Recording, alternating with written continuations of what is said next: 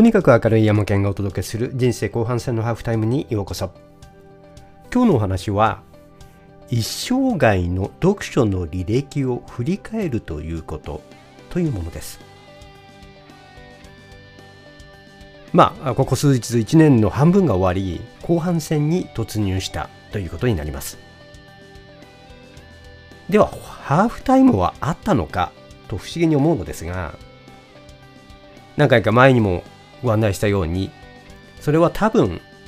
草津のリゾートで森林浴をしたということだったのかもしれません。確かに考えてみればちょうどいいタイミングでリゾートで時間を過ごせたというのは自分にとっても一つの区切りになるのかもしれません。ハーフタイムが終わり後半戦に突入したばかりというところです。その後半戦初日の7月1日無料ウェビナーを開催しました。金曜日の午後9時からだったのですがいつもよりも多い方々にご参加いただきました。どういうお話だったかというとそもそもの発端はこれまで150の音声配信のコンテンツをノートと本の棚ブログに記事としてアップしていこう、文字起こしをして記事に、まあ、整形をして編集をしてアップしていくという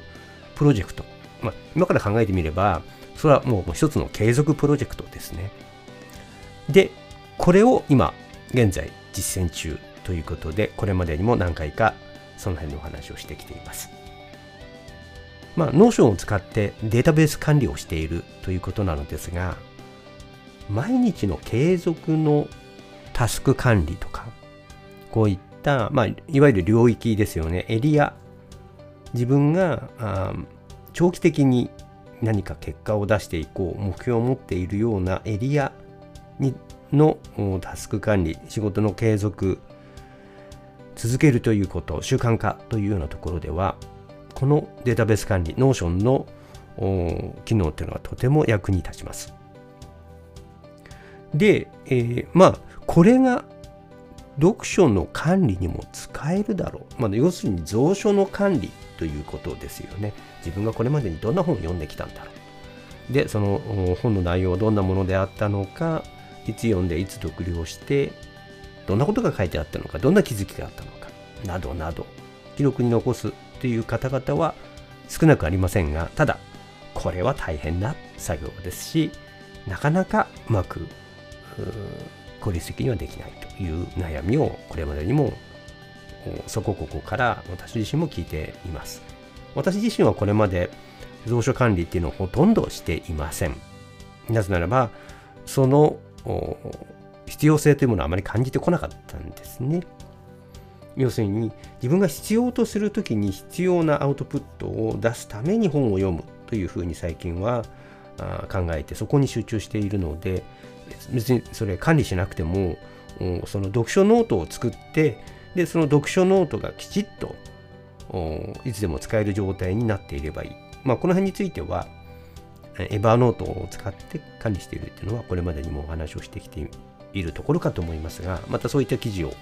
ノードの中でも書いていますが、ですので、それ自体がもう蔵書管理だよねと。何をその自分が読んだ、ね、何冊読んだとか、いつ読んで読了したとか、私がいつも不思議だなって思うのは、これこれの本読了しましたっていうツイートを書く人、そのツイートを見て、何をこの人考えてんだろうと。その読了したっていうこと自体にどれほどの意味があるのかと。その読了した終わったともう一冊読んだぞということがその人にとってはものすごいその意味があることなんだなと。でもそっから何を読み取って気づきがあってどう使ってでその自分が気づいたこと自分が考えたことがどれだけ人の役に立つのかとか人を感動させるのか動かすのかエンタメ力があるのかそういったようなことを何も言ってないわけですよね。それ自体それあんたの勝手でしょとそんなのツイートするなよと言いたくなるような気持ちで自分自身はいたんですがでもまあそういう管理をしていてあの Notion を使ってうまくいかないなと言ってる人がいたのであれ？それってノーションそんな難しくなくできるはずだよね。と思って自分で試してみたらまああれよあれよ。あのちょっと試行錯誤があったので1日2日あれこあれやこれやこういじってたんですがあれできるじゃんと。最初からこれできるなああやればできるなっていうイメージがあったんですけれども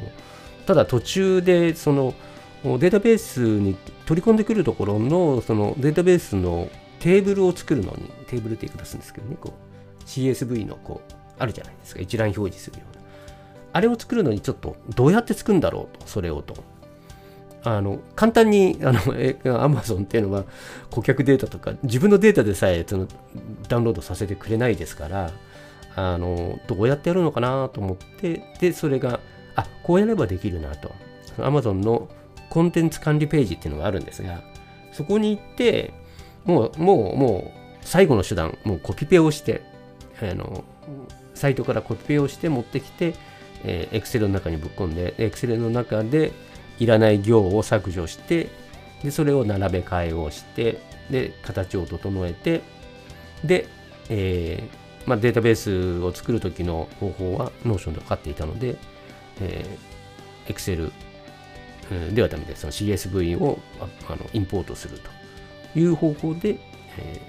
ー、実際作ったわけです。一回作って、で、それを少しこういじってカスタマイズして、こうや、こういうふうにやればいいなとかって言って、その自分自身は使わないんですけれど、他の人が使うときにはこうやったらきっとそういう人たちは、あの、満足するアプリケーションになるんだろうなと思ってやってみたんですね。で、これ、自分自身にとっても使えなくないなとは思いつつも、あのまあ、作ってみたら意外な気づきがあったというところで、その辺を今日ちょっとお話をしていきたいなと思うんですね。で、えー、まあ一つには、こういったこの読書管理アプリとか、あるいはあコンテンツ管理とか、いったようなものがもう今はもう簡単に作れてしまう時代になったんだなと。もちろんこれまでに Excel があったりとか、例えば、えー、マイクロソフトにもそのデータベースのアプリとかありましたよね。何でしたっけ、えー、アクセスかっていうものがあったりとか、いろいろそういうものがあったりもするんですけれども、意外にそれ、なんかこう、オタクのような人たちが使うもので、あの、まあ、エクセルで管理するといっても、その、その場その場で、その時々で、エクセルのファイルを作って、そのファイルをずっとアップデートしていくとかっていうのは意外に面倒で意外にどっか消えてしまったりとかいつもこう使い続けるようなものではない。でどうすんだというところだったんですがそういったようなものがこのあまあ、 App Store とか Google プレイで販売をするようなあのアプリうん販売用のアプリではないですけれども個人が使うアプリケーションとしては自分がこう短時間のうちにこうカスタマイズして自分の用途に合うようなものっていうのも簡単に作れてしまうんだなというところが一つの気づき。それから、これまで、えー、あまり考えたことはなかったんですけれど、この蔵書リストというか、これまで Kindle で買ってきた本、あの、Kindle が日本に上陸してから、あの、私ほとんど紙の本で買ってないんですね。あの、電子書籍の方がいいんじゃないかなっていう、あるいは電子書籍の中でどんなことができるんだろうっていう興味もあったので、で、あのハイライトをして、ハイライトをどう使うのかっていうのにずっと試行錯誤してきたんですけれども、ここ数年前に、えー、セカンドラセカンドブレインというのに出会って、あこうやればこんなにすごいことができるんだっていうようなことを、まあ、あのー、分かってきて、その辺のところを今どんどんと深く掘り下げているところで、その辺もお話をしてきているところですよね。今回この読書アプリを作ってみて思ったのは、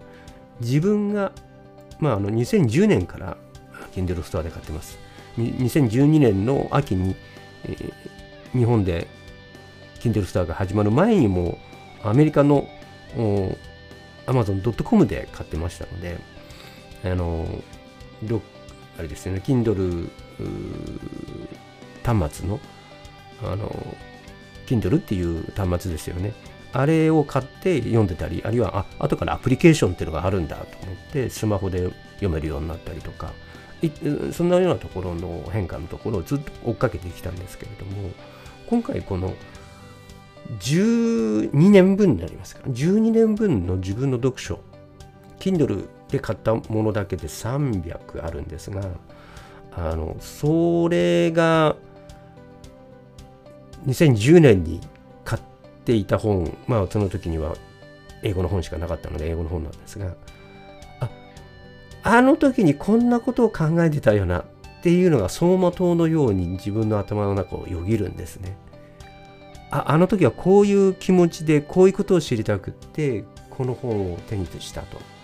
でもその後何もフォローはしてなかったよねとかあこの本はもう徹底的に読んでで、えー、アウトプットをしたよねとかその自分の思考の履歴書のようなそんなようなあの気持ちになってきたんですね。この自分のこれまで辿ってきたあるいは自分で考えてきた振り返りの時間というものが持てたと。これがなんか一番大きかったなというふうに思っています。で、とりあえずできましたと。読書アプリはできて使えるものができましたと。で、これってもういくらでもカスタマイズができるんですね。ですので、えー、例えば、えー、読書を始めたよ。例えば買ってきたばかりであれば、購入、購入日があって、で何もしなければ未読ですよね。まだ読んでません。それから読書開始した日とかもあの管理しようと思ったら、その残そうと思ったら記録に残せます。で、読書中とかっていうステータスがあって、で、例えば、あ一時的にもう読まないからって言って保留みたいなステータスも入れることできるでしょうし、あるいは読了、読書完了とかっていうステータスも入れられるでしょうし、読了日、読書完了日っていう日付を入れて管理することができるでしょうし。でそうすると今度は何ができるかっていうと、未読だけの本のリスト。だけのこうテーブルがポーンとこうビューって言うんですけれど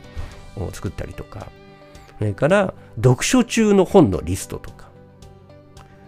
読了済みの本のリストとかっていうのをもう個別のビューとして、画面としてポンポンポンって表示することができるんですね。それからカレンダーというのもあの使えるので、例えば読了日とか、それからあこれから何日までに読みたいとかって管理したければ、そのカレンダーにその読書の完了の予定日とか、あの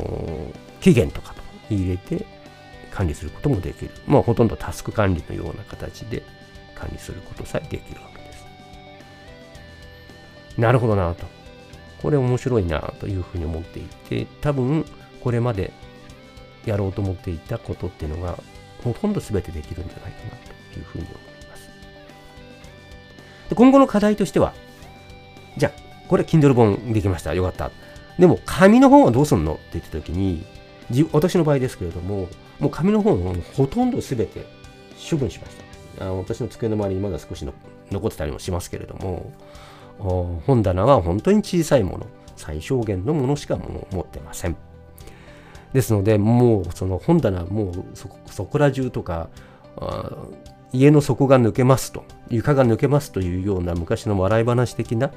あことっていうのはもうやってないんですけれどもでも考えてみると今まで買ってきた紙の本って一体何の本を読んできたんだろう。何冊ぐらい読んできたんだろう。まああの究極的にはいくら使お金使ったんだろうとかね